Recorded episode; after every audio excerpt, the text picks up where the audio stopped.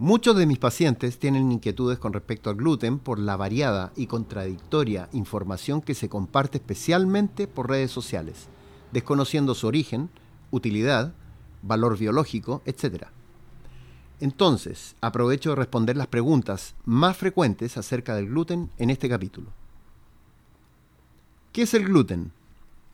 El gluten es la proteína de reserva más importante de un gran número de cereales el propio gluten tiene un valor nutritivo reducido, pero es un buen emulsionante, portador de aromas y estabilizador de agua. Por eso, el gluten se utiliza en la elaboración de comidas preparadas y salsas usándose como excipiente. ¿Qué alimentos lo contienen? El trigo, centeno, cebada, avena, en mayor o menor proporción, y todos aquellos elaborados con derivados de estos cereales. ¿Qué sucede si dejamos de consumirlo? ¿Es más sano no consumir gluten? El gluten es una proteína de bajo valor biológico y su utilidad radica principalmente en las características que entrega a alimentos cocinados o elaborados. Dejar de consumirlo no acarrea ninguna complicación nutricional.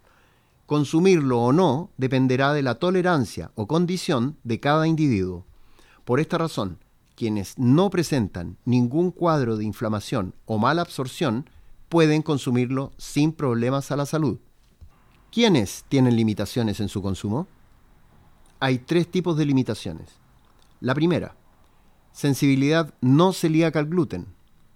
En este caso, las personas no son celíacas, pero presentan síntomas tales como distensión e inflamación abdominal al consumirlo, los que desaparecen al suprimir su consumo.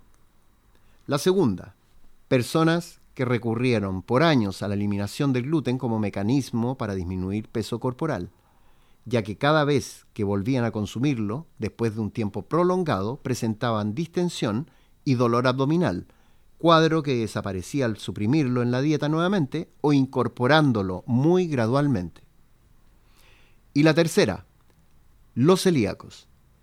La celiaquía o enfermedad celíaca clásica es una afección autoinmune del intestino delgado, es decir, una enteropatía que se caracteriza por la mala absorción de nutrientes, presentándose cuadros de indigestión crónica llegando a provocar pérdida de peso, anemia, dolor abdominal, cambios de comportamiento y cansancio.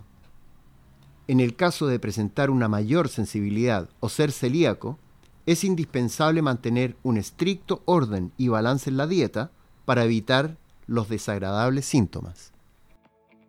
Muchas gracias por escuchar este episodio y antes de despedirme tenemos que saludar a nuestros auspiciadores quienes hacen posible que este podcast exista.